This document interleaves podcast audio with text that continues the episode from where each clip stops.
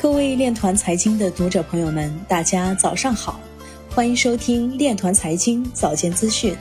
今天是二零二一年五月六号，农历三月二十五。首先，让我们聚焦今日财经。纽约数字投资集团将允许数百家美国银行客户交易比特币。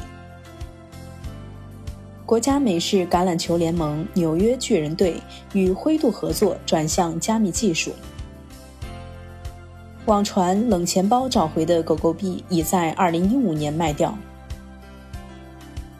加密货币在澳大利亚交易员中是第二大受欢迎的资产类别。USDT 总市值突破530亿美元。金融时报刊发评论。狗狗币真的是人类最好的朋友。过去四年，韩国政府机构向加密基金投资五百亿韩元。美联储艾维斯表示，通胀会进一步上扬，将持续宽松的货币政策。区块链 DeFi 实验室安全提醒：警惕哈希币链上假冒以太神项目方的信息。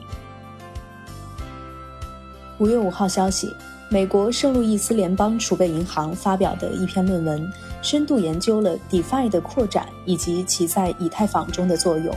文章认为，DeFi 可能会导致金融业发生范式转变，并可能有助于建立更强健、开放和透明的金融基础架构。